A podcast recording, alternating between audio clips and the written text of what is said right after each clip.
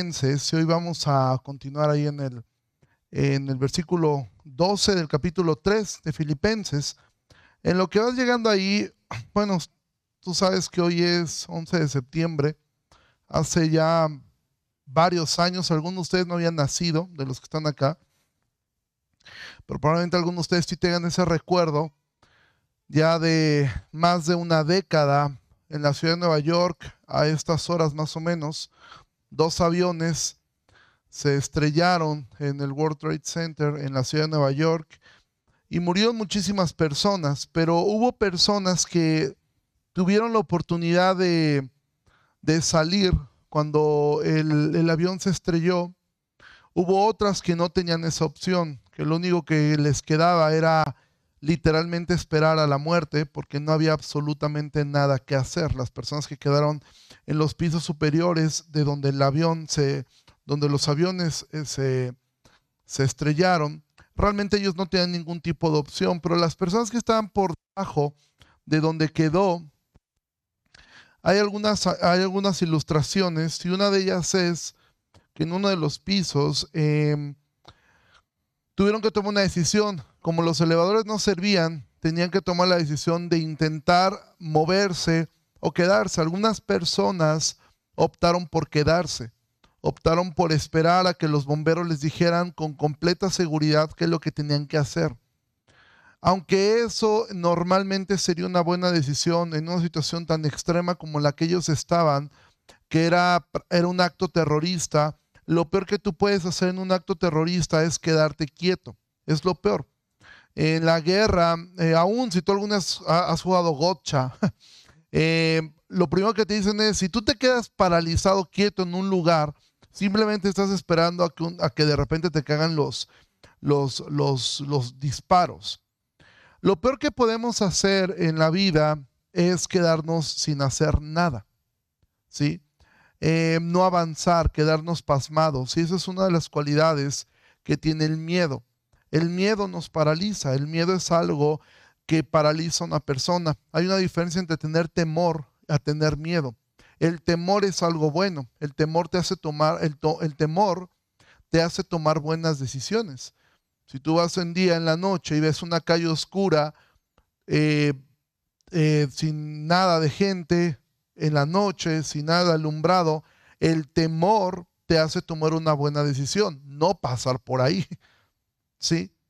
El miedo lo que hace es que te paraliza, no te deja pensar y te deja completamente sin decisión. Entonces, tener eh, temor es algo bueno.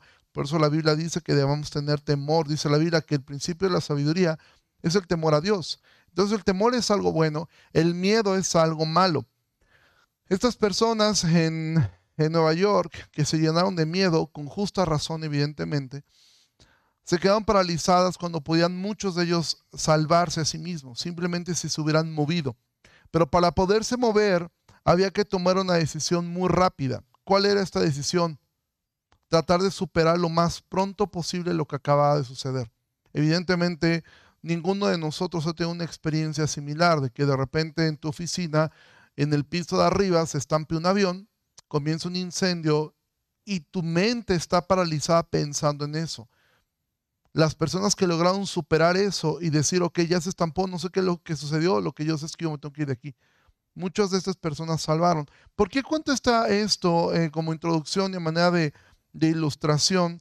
Porque hoy vamos a mirar algo que Pablo va a decir. Eh, la semana pasada nos compartía este, Armando referente a, a, lo que Pablo era. Mira, Pablo era una persona... Em, espectacular, eh, extraordinaria, en el sentido de que era alguien totalmente fuera del ordinario, era una persona sumamente preparada, una persona muy intelectual, una persona que se había formado con los mejores maestros de su época, uno de ellos era Gamaliel. Eh, Gamaliel a su vez, eh, según la historia, él era discípulo de uno de los rabinos más importantes que los judíos reconocen hasta el día de hoy. Haz de cuenta que Pablo había estudiado en Harvard. O sea, ese era el nivel que tenía Pablo. Pablo tenía un doctorado en teología por la Universidad de Harvard, por ponértelo en, algo que nosotros lo podamos comprender. Y lo que vimos la semana pasada es que para Pablo todo lo que él tenía, todo lo que él había logrado, él lo consideraba basura a fin de ganar a Cristo. De esto fue de lo que nos, nos predicaron la semana pasada. Y esto nos lleva a entender, mira, si tú crees que has logrado algo en la vida, si Pablo estuviera aquí, obviamente en distintas épocas, ninguno de nosotros los estamos aquí hemos logrado ni la mitad de lo que logró Pablo en cuestión de una carrera académica, en cuestión de una, de una carrera muy importante en su época, porque él pertenecía a un partido político, o sea, él era un político también, era un hombre de influencia, el fariseísmo era muy influyente, o sea, este hombre era una persona muy importante dentro de su círculo.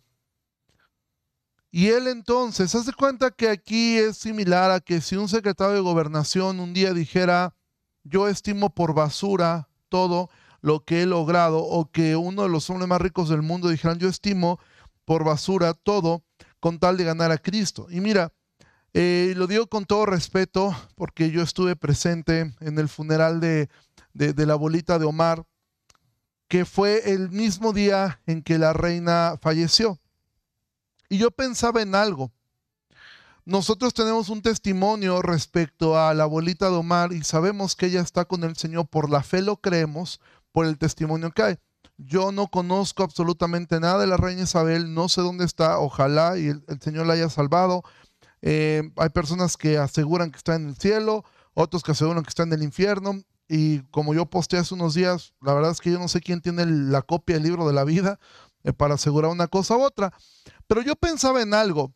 En el caso de que la reina Isabel no fuera salva y no hubiera conocido al Señor, yo me imaginaba el momento en el cielo en el cual dos mujeres de avanzada edad se estaban encontrando en la eternidad. Una había sido reina del imperio más importante, eh, con el reinado más longevo, y otra había sido una, por lo que yo he escuchado testimonio de Omar, una excelente eh, abuelita, una excelente madre y una persona que reflejaba el amor de Cristo. Si la reina Isabel no conoció al Señor, de absolutamente nada sirvió nada de todos sus títulos, nada de todo su dinero y absolutamente nada, porque el galardón de una eh, mujer que vivió de manera sencilla, pero que amó a Cristo, en la eternidad vale más que haber sido la reina del imperio más grande de nuestro mundo. Yo espero y confío que la reina esté en el cielo. Pero la realidad es que si no es así, se encontró en un lugar donde ya nadie le servía, donde de nada servía haber cargado una corona con el diamante más grande jamás encontrado. Absolutamente de nada. Entonces, o consideras tú basura lo que tienes por amor a Cristo, o en la eternidad te darás cuenta que era basura. O sea, al final del día no es un tema si es o no basura, es basura comparado con Cristo. No importa lo que has logrado. No importa tu nivel académico, no importa la cantidad de dinero que tengas, no importa la cantidad de influencia que tengas, no importa el ministerio que tengas. Comparado con Cristo, con el valor de Cristo, todo lo que nosotros tenemos es basura. O lo asumimos en la tierra o en la eternidad nos daremos cuenta que era evidentemente basura. ¿Sí? Basura que nosotros apreciamos y amamos y le dimos más valor que Cristo. Entonces Pablo está hablando esto, Pablo está diciendo que él había entendido que todo lo que él había logrado era basura en comparación de alcanzar a Cristo. Pero en el versículo 12, él dice algo que nos da paz, por lo menos a mí. Versículo 12, dice, no que lo haya alcanzado ya. El tipo era una persona que la vida, Dios le había dado providencialmente todo lo que el ser humano, cualquier ser humano hubiera querido tener, Pablo lo tenía. Entonces, para esta gente escuchar esto, ellos decían, bueno, Pablo sí está en otro nivel ya. O sea, Pablo ya está arriba del bien y del mal. Ya Pablo ya es un, eh, un superhombre, es un super saiyajin. O sea, ya el tipo ya está en otro nivel. Pero Pablo dice, no que lo haya yo alcanzado, ni que ya sea perfecto. Quiero que entiendas algo. Pablo acaba de decir, yo he conocido a Cristo. Él fue llamado por Jesús mismo. Era un tipo que no tenía nada que envidiarle a otra persona. Era un tipo que difícilmente alguien tenía algo que Pablo dijera, oye, ¿cómo?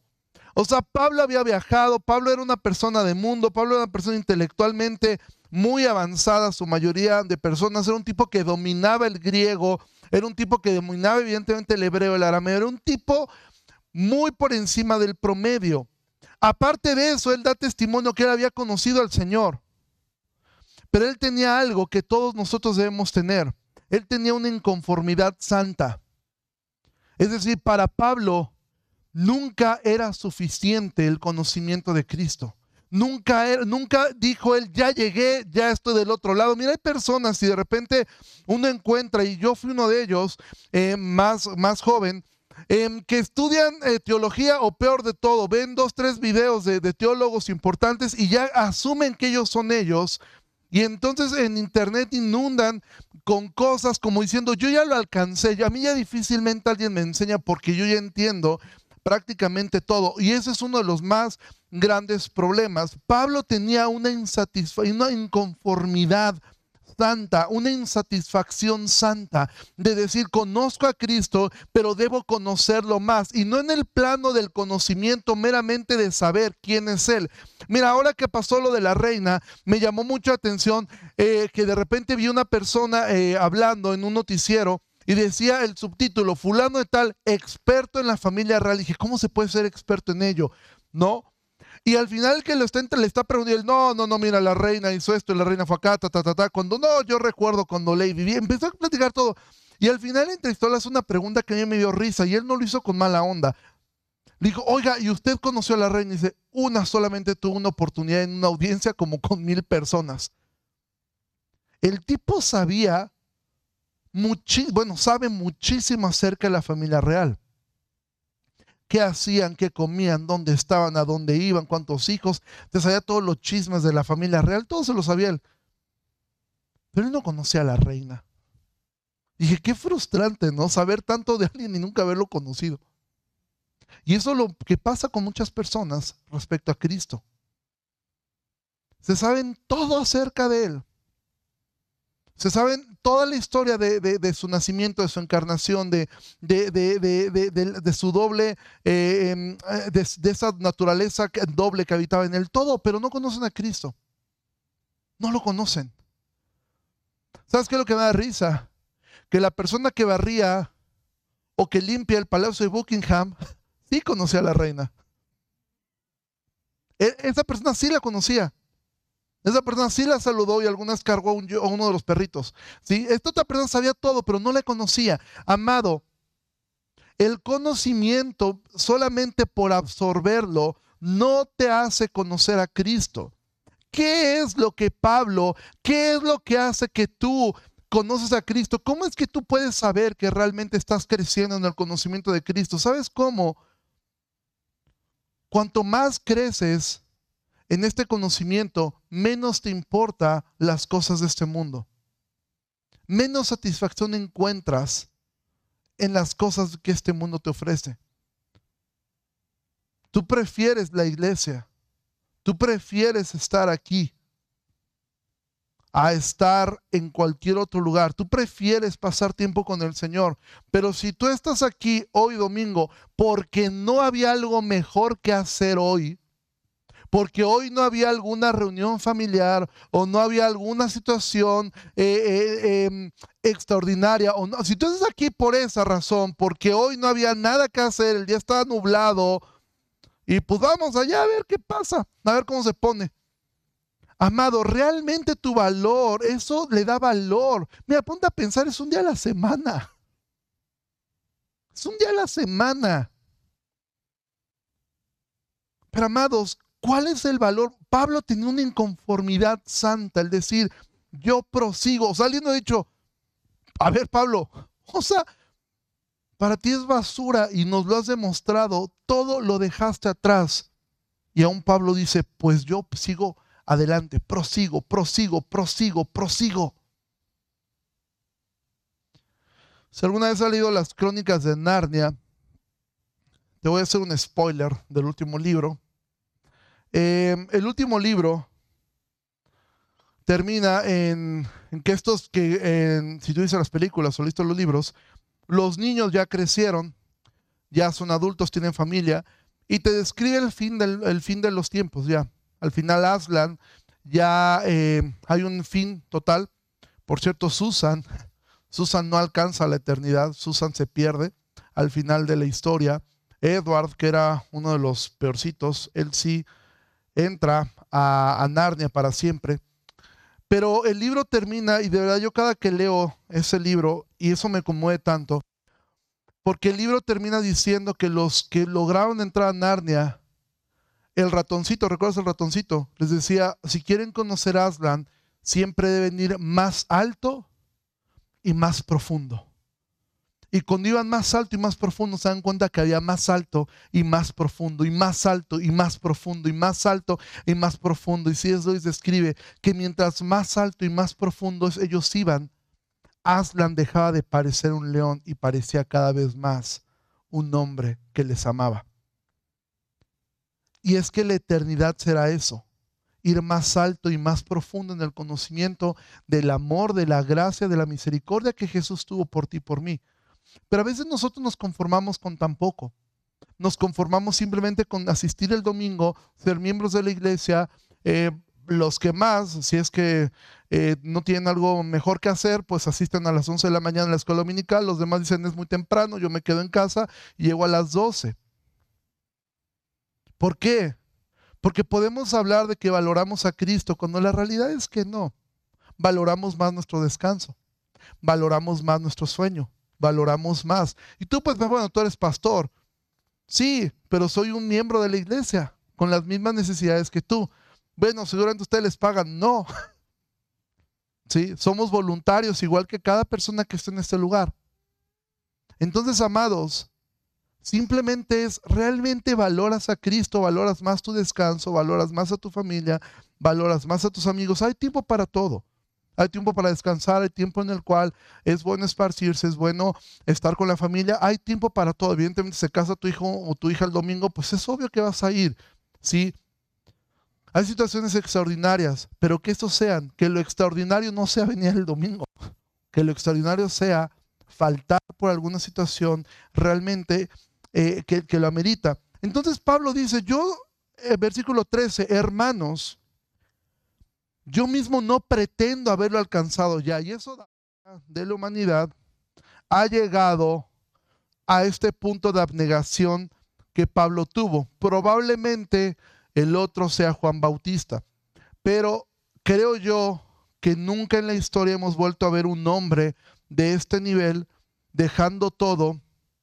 Eh, sí, definitivamente creo que Juan Bautista y Pablo son las personas que más abnegados fueron, al sentido aún de haberse negado a todo, aún a tener una familia con tal de, de seguir a Cristo. Pero Pablo dice, yo no pretendo haberlo alcanzado ya. Y esto daba paz a la gente que los escuchaba. Porque Pablo dice, hermanos, esta es una forma tierna de decir, hermanos, no dije esto por presunción. Porque yo no pretendo haberlo alcanzado. O sea, Pablo lo que estaba diciendo es, yo necesito a Cristo de la misma forma como les estoy exponiendo que ustedes lo necesitan. Mira, cada persona que nos paramos detrás de este púlpito, necesitamos a Cristo de la misma forma que nosotros lo predicamos. Necesitamos arrepentirnos, necesitamos ser humildes, necesitamos eh, tratar con nuestras áreas de, de pecado. No, no es que hay hombres que ya lo han alcanzado, pero ¿sabes cuál es el problema? Que muchas personas pretenden ser algo que no son. Y pretenden y te preguntan, oye, ¿cómo estás bien? En Victoria, ¿sí? ¿Y cómo están las cosas en casa? Bien.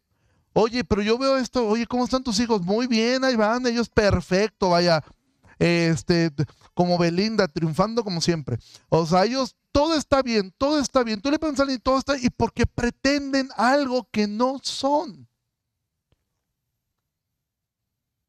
Amado, nunca pretenden y esto es desde, desde lo espiritual hasta lo más sencillo. Joven, señorita, adolescente que estás aquí, si te preguntan en el salón, ¿entendiste? Aunque no entendiste nada. O sea, no pretendas ser algo que no eres. No pretendas Eh, eh, ese es uno de los problemas más grandes y nosotros lo sufrimos y lo hemos sufrido, aún como iglesia lo sufrimos, por guardar apariencias. ¿Sí? Por aparentar o querer aparentar algo que realmente todavía estamos en, en este proceso de alcanzar. Pero amado, nunca guardes apariencias.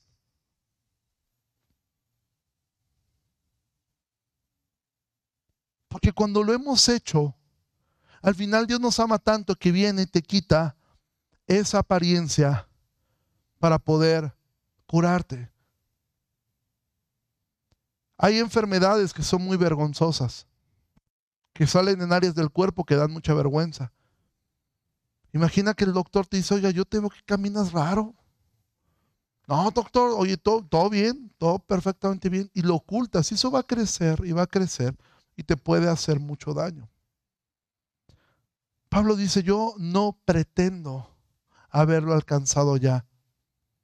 Amado, de verdad, si algo nos podemos quedar hoy es, es esto también. No pretendas ser algo que no eres. Si a ti te gusta la doctrina no pretendas que porque leíste dos, tres, hay personas que leyeron dos, tres libros de Sproul. Yo recuerdo en, hace 10 años, cuando Paul Washer eh, eh, se volvió muy, muy, muy conocido por una predicación que se llama eh, Mensaje a la Juventud, el cual yo escuché en otra época de mi vida, cuando yo era carismático y me impactó mucho. Creo que Dios usó mucho eso. Pero después de él se levantaron como 20 Paul Washers personas que predican como Paul Washer, hablan como Paul Washer, a las mismas expresiones que Paul Washer y hacen todo así, y lo mismo duros, duros, duros, duros. Entonces, que empezamos a ver un montón de Paul Washers y hasta la fecha los hay, que dices, este es como Paul Washer, pero como que región 4 pirata. Sí, o sea, porque no por el hecho de escuchar a una persona, tú eres esa persona. Amado, nunca pretendamos haber alcanzado algo que no hemos alcanzado realmente. Es mejor ser humilde. Aún Pablo dice, yo no pretendo haber alcanzado. O sea, no me miren como, como, wow, qué bárbaro. Él sí dejó todo. Pues Pablo mismo dice, pues dejé basura. O sea, qué, qué, qué honor o qué gloria hay en tirar la basura. ¿Sí? Imagina que alguien eh, se acerca em, a los que les gusta el audio. Por ejemplo, esta, estas bocinas tiene un valor, es muy buena, es una marca muy, muy, muy buena. Imagina que alguien te la regala así como este, oye, pues qué padre. Pero imagina que de repente ayer se mojó, se echó a perder, está podrida por dentro, tiene ahí una comunidad de cucarachas adentro y te la regalan. Eso no tiene ningún valor. Para Pablo era así, o sea, Pablo decía, yo lo que dejé es basura, o sea, no, no me miren como alguien que dejó algo muy grande, porque Pablo en el capítulo 2 sí exaltó a alguien que sí dejó algo muy grande, que se despojó a sí mismo, tomando forma de siervo.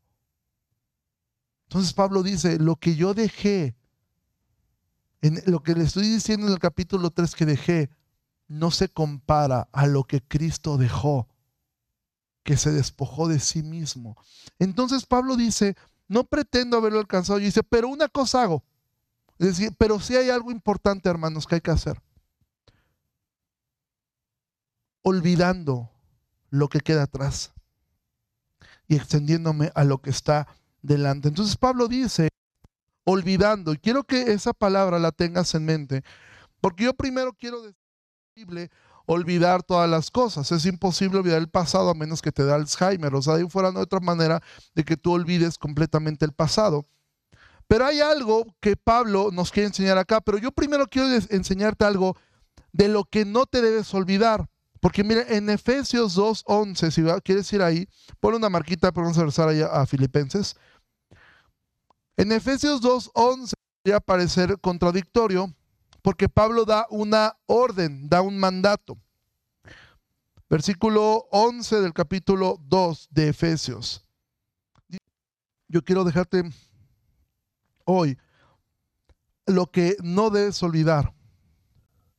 Pablo dice, acuérdate que en otro tiempo ustedes, tú, los gentiles en cuanto a la carne, eran llamados sin circuncisión por la llamada circuncisión, hecha con mano de carne. En aquel tiempo estaban sin Cristo. Es decir, Pablo dice, no te olvides que antes estabas sin Cristo, alejados de la ciudad de Israel.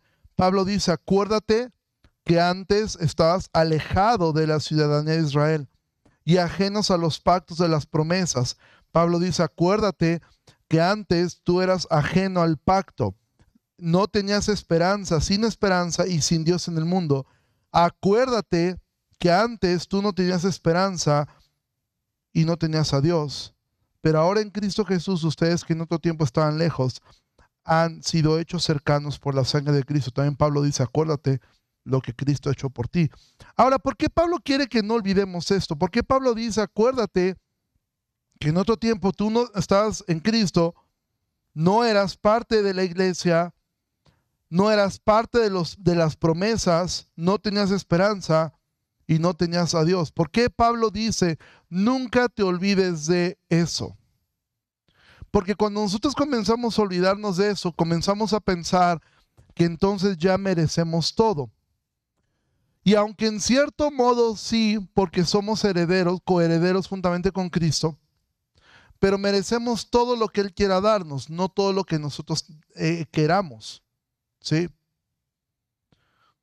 Cuando tú te olvidas de eso, Pablo nunca olvidó. Mira, Pablo, si tú lees el libro de los Hechos, vas a ver que Pablo contó su testimonio muchas veces. Porque él jamás olvidó que él en otro tiempo estaba alejado de Cristo. No para producir condenación, pero nunca te olvides que Dios te salvó por gracia. ¿Por qué? Porque cuando tú comienzas a olvidarte de eso, comienzas a ser muy duro con tus hermanos. Ves que uno falla o ves que uno cae ¿Cómo es posible tal, tal, tal, tal, tal, tal, tal, tal, tal? Porque nos olvidamos que en otro tiempo estábamos sin Cristo, alejados de la ciudadanía, éramos ajenos a las promesas, no teníamos esperanza y no teníamos a Dios. Y cuando ves a un hermano, nos olvidamos de eso. Nunca te olvides de dónde te salvó Dios. Por eso el salmista dice, Bendice alma mía al Señor y no olvides ninguno de sus beneficios. El día que tú comiences a olvidar de dónde te sacó Dios, en algún momento tú comienzas a creerte. Y por eso hay hasta congresos, sobre todo para las mujeres, ¿no? Eh, mujer, congreso, princesas de Dios, ¿no? Y este, y tú eres un rey, tú eres un príncipe. No, tú y yo no somos príncipes. Eh, o sea, porque no somos principales. El principal es Cristo. Tampoco somos reyes ni reinas. ¿Sí? Pero la Biblia dice que en Apocalipsis que Dios nos hizo reyes y sacerdotes. De hecho, es una mala traducción de la Reina Valera porque, y de hecho la misma Reina Valera es curioso porque lo traduce mal del texto de, de Deuteronomio. El texto de Deuteronomio dice que Dios hizo un reino de sacerdotes. Y en, el Nuevo Testamento lo traducen que nos hizo reyes y sacerdotes. Cualquier otra traducción de la Biblia fuera de la Reina Valera lo va a traducir correctamente como un reino de sacerdotes. Dios hizo un reino de sacerdotes, no te hizo rey. No puede haber muchos reyes, ¿sí? Solamente hay uno, se llama Cristo. Entonces, si ya te abollé la corona, pues ni modo. Sí, pero amados, cuando nosotros olvidamos de dónde nos sacó Dios, comenzamos a pensar cosas que entonces Dios me tiene que dar lo que yo quiero. Dios tiene que salvar a mi familia, Dios tiene que darme esto, Dios tiene que sanarme, Dios tiene que prosperarme, Dios tiene que darme el hijo que yo quiero, tiene que darme la hija que yo quiero, tiene que darme la casa eh, eh, en la playa y la casa en la montaña y me tiene que dar todo lo que yo quiero. No, Dios no te tiene que dar absolutamente nada porque ya te dio lo más importante, Hijo Jesucristo. Si tú te olvidas de esto es cuando dejas de proseguir. Porque algunas dicen, yo ya lo alcancé, ya salvo. ¿Para qué llego temprano? ¿Para qué sirvo en la iglesia? ¿Para qué lo hago? Ya soy salvo. Y entonces esa hambre por Cristo mengua, mengua y mengua y mengua. ¿Por qué razón? Porque nos olvidamos que en otro tiempo Mira, hoy cuando comenzó la, la, la, alabanza, oraba, me parece que oraba Rebeca, eh, dando gracias a Dios porque no somos, eh, ella comenzó diciendo, no somos como las iglesias, y dije, ah, ya le va a tirar a alguien, dije, no, este, como las iglesias de Medio Oriente, donde están siendo perseguidos. A veces sería bueno visitar una iglesia de esas para poder valorar lo que significa poder estar un domingo sentado en un salón con aire acondicionado y alfombrado. Mientras a estas mismas horas que tú y yo estamos hablando, hay personas en Corea del Norte, misioneros que están siendo forzados a trabajar, están siendo obligados a hacer trabajos forzados porque se les ocurrió meter una Biblia al país. En este mismo momento que estamos hablando, hay pastores y misioneros y cristianos en Corea del Norte siendo obligados a trabajar. Que darían lo que fuera por poder estar en un lugar como el que tú estás y como el que yo estoy. Pero cuando nos olvidamos de dónde Dios nos sacó, nos olvidamos de esto. Ahora, ¿qué cosas sí debemos olvidar? Y aquí ya me voy rápido porque tenemos poco tiempo. Quiero darte rápidamente por lo menos seis cosas que sí debemos olvidar. Y seguramente yo olvidé poner alguna más. Pero por lo menos creo que hay seis cosas que sí debes olvidar. Primer cosa, debes olvidar tus pecados del pasado. ¿Sí? ¿Por qué digo esto? Porque si tú ya te arrepentiste, los confesaste y te apartaste del pecado, debes olvidarlos ya. ¿Por qué? Porque Dios mismo ya los olvidó. ¿Sí? Dios mismo dice que olvida el pecado. Ahora, ¿quién es el que no se olvida del pecado? Satanás. ¿Sí? Satanás es el que te va a querer recordar tu pasado y te va a querer decir, pero si tú hiciste esto, tú hiciste aquello. Mira, Pablo tuvo que esforzarse en esto. ¿Te imaginas la carga que seguramente fue para Pablo llegar a ciertas ciudades y encontrarse con la mamá de un hijo que él arrastró a la cárcel? encontrarse con un hijo al cual Pablo mató o llevó a la cárcel para que muriera su padre. Si Pablo no hubiera olvidado los pecados pasados, Pablo nunca hubiera podido hacer lo que hacía. Amado, Dios ya te perdonó. Si tú confesaste y te apartaste del pecado, Dios ya te perdonó. Deja de estar cargando con culpas del pasado. Si tienes que pedir perdón, tienes que arreglar algo, hazlo. Y si dices, es que lo hice y la persona, yo, yo me acerqué con tal persona, le dije, perdóname, y me mandó a volar, bueno, tú ya eres libre delante de Dios. Y no lo hagas como un cinismo, pero sí descansa en saber, yo ya me acerqué, pedí perdón, traté de hacer lo que, traté de corregir lo que se hizo, pero esa persona sigue aún muy lastimada, sigue orando por esa persona, pero ya no hay más que puedas hacer.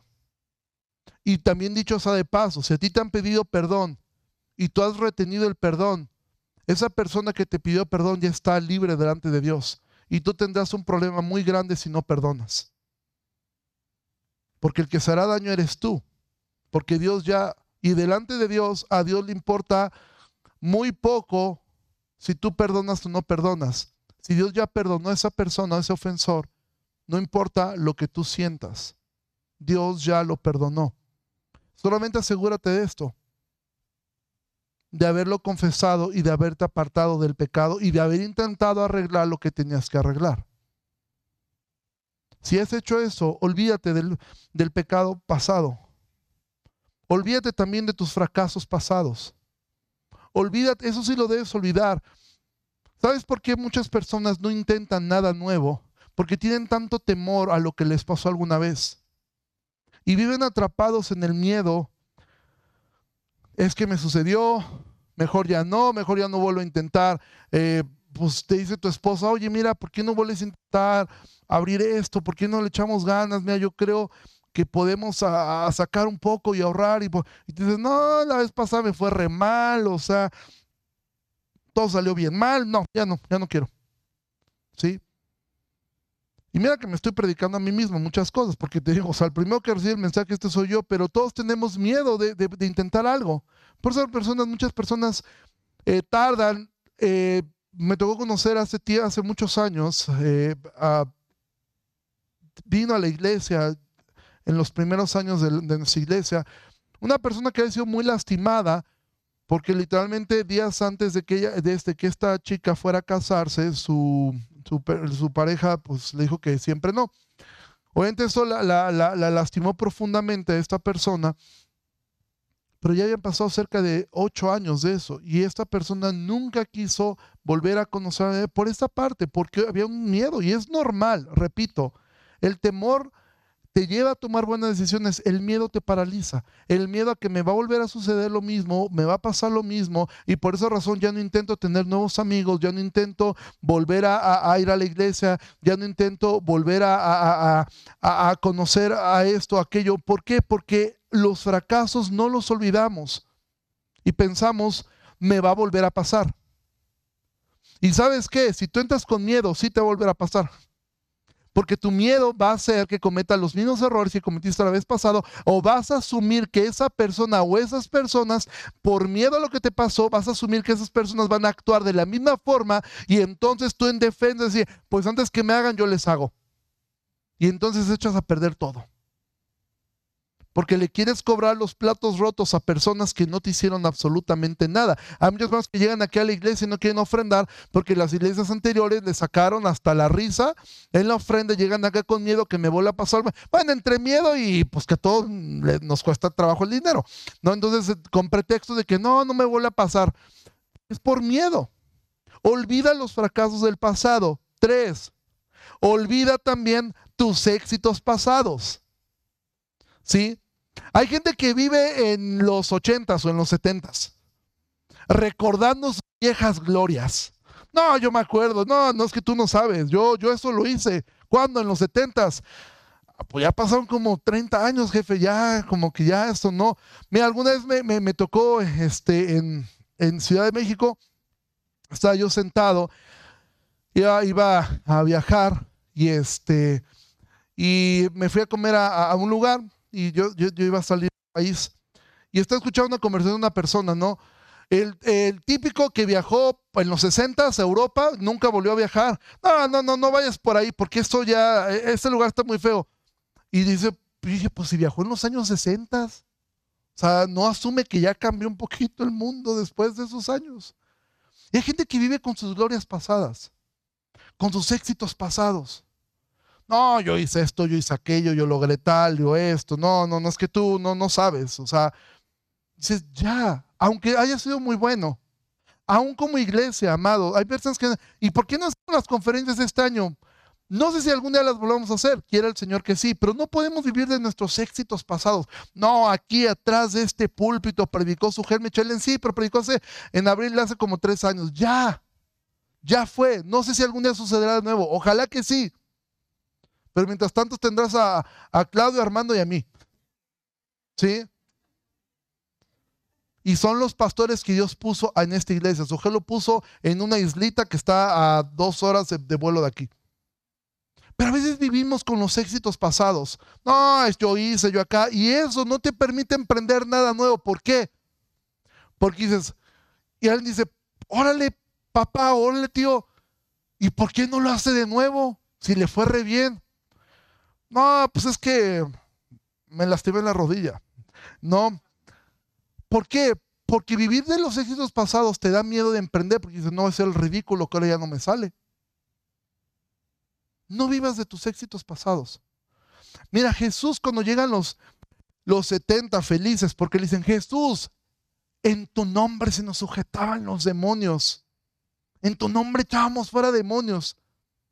Y Jesús les dice, yo vi caer a Satanás del cielo como un rayo. Jesús le dice, miren, miren chavos, ustedes se les sujetaron los demonios. Bueno, yo vi cuando Dios expulsó a Satanás del cielo. O sea, yo vi cómo descendió como un rayo. A mí no me impresiona esto. Y Jesús les dice, no se alegren de que los demonios se les sujeten. Alégrense de que su nombre esté escrito en el libro de la vida. Es decir, Dios quiere guardarte aún de que tu gozo ahora venga de tus éxitos, aunque sean ministeriales. Olvídate de tus éxitos pasados. Cuatro, olvídate de tus placeres pasados. Hay personas que ya llegan al Señor y está bien de repente contar tu testimonio, pero hay gente que lo cuenta como que lo extraña. No, no, es que yo así, mira, yo no, yo me tomaba como cinco de esas y yo hacía esto, y hacía aquello, yo me metía con una, con dos, con tres. No, yo tuve unas... No, y están así todo el tiempo viviendo con sus placeres pasados. Y parece que los extrañan. Y parece que sufren y están como los israelitas recordando las ollas de carne. ¿Y sabes qué pasa con las personas que voltean a ver todo el tiempo el pasado? Pregúntale a la esposa de Lot. Y si no sabes de qué estoy hablando, tienes que leer más tu Biblia. Amados, no vivas, olvida tus placeres pasados, olvida también tus experiencias pasadas infelices, olvídalas ya. Me ha tocado a mí en consejería, y de verdad lo digo, y si algún día tú necesitas venir a consejería, háblalo y lo hablamos, ¿no? Pero de repente escuchar a una persona, eh, digo, a lo mejor la primera vez que lo hace está bien, y es sano hacerlo, y es bueno hacerlo, y yo te animo a hacerlo. Pero cuando tú de repente es una persona que ya has tratado una, dos, tres, cuatro, cinco, seis, siete veces, ocho veces y sigue llorando, y tiene más de 40 años, sigue llorando porque su papá nunca fue al festival de la primavera a verlo vestido del ratón vaquero, es frustrante. Y a decirle, bueno, mi hijo, tu papá está trabajando para pagarte el disfraz. Ya supéralo. Tuviste un mal padre. Ni modo, o algunos no los tuvimos. Ya pasó. Deja de estar viviendo con tus experiencias. Olvida esas experiencias pasadas. Es que me dijeron, es que en la iglesia no me saludó fulano de tal, es que tal me dijo, es que no, la vez que yo serví me trataron bien feo, yo no ya deja de estar viviendo sacando, olvida tus experiencias pasadas infelices. Imagínate que Pablo ha dicho, no, me pegaron re feo. No, duele un montón la vara esa. No, yo no regreso para allá. Amado, olvida ya. Te lastimaron. Bienvenido al club. Bienvenido al club porque a todos los que estamos aquí nos han lastimado, nos han herido, nos han hecho algo. Bienvenido al club. Y aprenda a mirar a Cristo, aprenda a perdonar y deja de vivir eh, con tus experiencias pasadas infelices. Es que me dijeron, es que me hicieron, es que me dijo muy feo. Llora una vez por eso. Llora profundamente por eso. Llóralo. Aún dile al Señor, me dolió. Tal, pero ya. Ojo, cuando son asuntos, eh, eh, delitos, evidentemente sí tienes que hacer algo. Eso es otra historia. ¿Sí? No estoy hablando de eso. Si es algo que estás hablando de algo, ah, algo que sí es perseguido por la ley, si a ti te abusaron sexualmente, si a ti tienes un esposo que te golpea, etcétera, ese tipo de cosas. Sí, perdona, eso es algo que tienes que hacer, pero también denuncia. ¿Sí? Y seis, los pecados y los fracasos de los demás. Si tú no aprendes a perdonar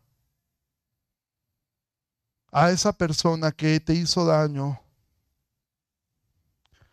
a esa persona que te lastimó,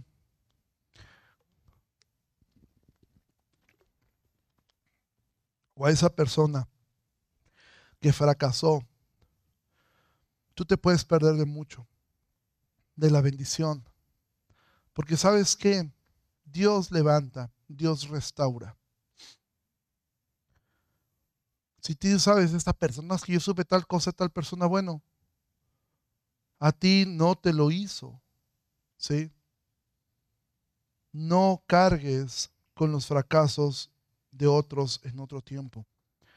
Pablo, eso es lo que sí debemos olvidar. Y concluyo con esto. Pablo dice, prosigo a la meta. nuevamente dice, prosigo al premio del supremo llamamiento de Dios en Cristo Jesús. Pablo dice, olvida ya, olvida tus pecados pasados, ya Dios te perdonó, olvida tus fracasos pasados, esos fracasos sirvieron para ser la persona que eres, olvida tus éxitos pasados, ya tuvieron su tiempo, olvida esos placeres pasados para que no vivas eh, con la añoranza del pecado, olvida esas experiencias pasadas infelices y también olvida y perdona los fracasos de otros para que prosigas a la meta. ¿Cuál es el supremo llamamiento de Dios en Cristo Jesús? Bueno, Pablo lo ha dicho en versículos atrás, es la resurrección. El poder saber que un día Pablo sí iba a ser perfecto. así como tú y yo lo seremos cuando resucitemos. Mira, los niños que están allá afuera, yo te pregunto algo, ¿son seres humanos perfectos? La respuesta es sí. Tienen un, eh, son niños perfectos en cuestión de su funcionamiento. Corren, ven, eh, pues son niños. Ahora, ¿son perfectos en cuanto a su carácter? No, no lo son. Lo mismo ocurre contigo. Dios te salvó y tú eres perfectamente amado. Pero también eres imperfecto en tu carácter. Entonces, olvida lo que está atrás y extiéndete a esa meta, a lo único que tiene un valor supremo, Cristo. Tiene el valor supremo para valorar todas las demás cosas al grado de ser basura. Y que el Señor nos ayude a proseguir, a proseguir, a que si tomamos el arado, no somos de los que volteamos atrás. Tomamos y seguimos. Y aunque caigamos, aquí tienes una familia que te va a ayudar. Porque no seremos de los ejércitos que matan a sus heridos. Estás luchando, luchamos todos. Estás sufriendo, queremos llorar contigo. Estás contento, queremos alegrarnos contigo. Pero ¿cómo vas a lograr eso si únicamente vienes el domingo, estás hora y media aquí, de aquí no volvemos a saber de ti hasta la siguiente semana? Y si es que no faltas. Amado, prosigue al supremo llamamiento que es en Cristo y deja atrás el pasado. Ponte pie, vamos a terminar. Padre, te agradecemos mucho en esta tarde por tu palabra. Ruego, Señor, que nos ayudes a poder tener em, este sentir, Señor, que, que tu Espíritu Santo a través de la pluma de Pablo nos exhorta, Señor. No pretender ser algo que no somos, entender que no lo hemos alcanzado, olvidar, Señor, las cosas que están detrás y proseguir y seguirnos esforzando con esa insatisfacción santa de tengo que seguir, tengo que seguir conociendo, tengo que seguir amando a mis hermanos, porque amando a ellos demuestro que amo al Señor también. Tengo que continuar hasta que Cristo venga o hasta que Él me llame a su presencia. Todo esto lo oramos en el precioso nombre de Jesucristo. Amén. Iglesia, Dios les bendiga mucho, que pase un excelente domingo. Nos vemos la semana que entra. Gracias.